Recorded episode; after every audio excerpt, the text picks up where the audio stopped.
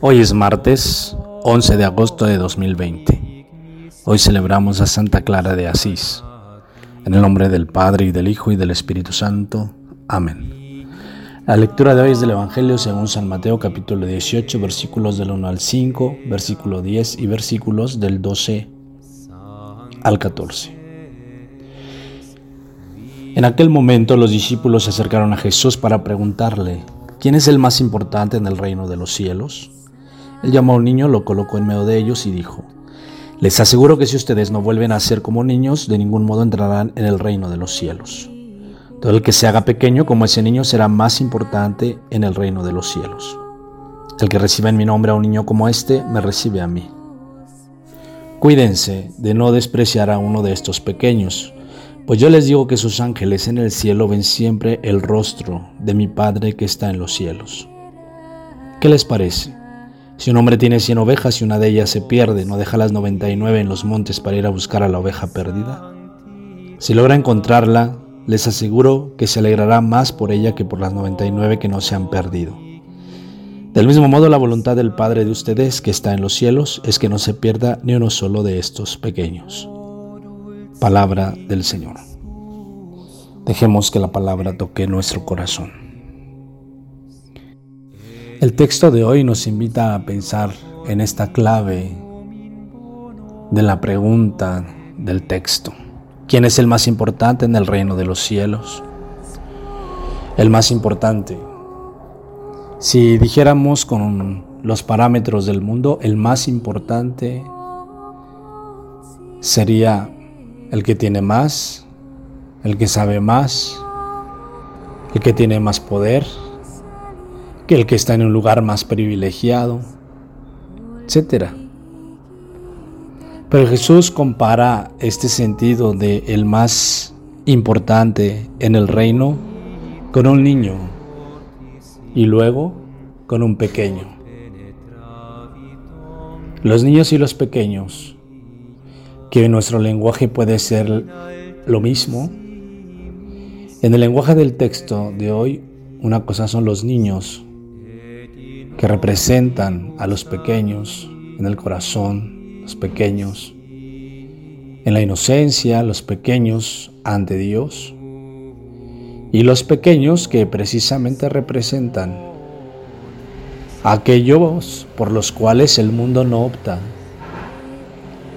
los pequeños son aquellos que para muchos del mundo no han salido adelante. Están por debajo del nivel de las personas en común, etc.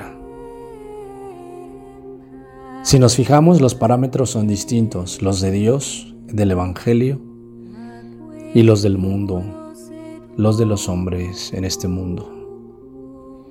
Por eso vale la pena reconocer para Dios, para Jesús, quiénes son los más importantes. Los pequeños y los niños, que sugieren esa infancia que solamente depende los niños de sus padres, los pequeños de Dios. Esta experiencia de la pequeñez, como la infancia espiritual que nos ofrece esta espiritualidad de Santa Teresita del Niño Jesús, el caminito que nos lleva hacia Dios. El mismo reino de Dios, Jesús lo ha hecho presente a través de palabras como las parábolas de la semilla en diversas formas, pero que sugieren precisamente lo pequeño. Es desde lo pequeño, es desde la infancia y la infancia espiritual desde donde se entiende a Dios, desde donde se comprende el reino de Dios. Y cuando decimos se entiende o se comprende, no significa que lo tengamos, que Dios no se nos escape de las manos o del corazón o de la mente, porque a Dios no se le puede tener de esa forma. A Dios se le conoce, se le ama como niño, como pequeño en la inocencia, en la ternura, en aquel que está simplemente elevando sus manos como las eleva un niño hacia su padre, hacia su madre. Así está el pequeño elevando sus brazos hacia Dios. Y así está Dios bajando sus brazos hacia el pequeño, como el padre y la madre de familia pueden bajar sus brazos para cargar a su hijo, a su hija. Hermanos, hermanas, ¿quién es el más importante en tu casa? ¿Quién es el más importante en tu trabajo? ¿Quién es el más importante en la iglesia? ¿Quién es el más importante en tu vida religiosa? ¿Quién es el más importante en tus parámetros? Entonces, el más importante tendrá que ser el que se ponga al servicio de sus hermanos, pero el que se haga como un niño, el que se haga pequeño y que solamente espere en la providencia divina. En el nombre del Padre y del Hijo y del Espíritu Santo. Amén. Oh Jesús, buen pastor, dignate mirar con ojos de misericordia a esta porción de tu gran llamada. Señor, suscita en tu iglesia vocaciones sacerdotales, consagradas y laicales para extender tu reino. Te lo pedimos por la Inmaculada Virgen María de Guadalupe, tu dulce y santa Madre.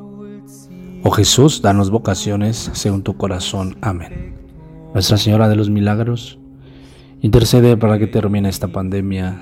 Ruega por tus sacerdotes y tus enfermos, y protégenos a todos. Amén.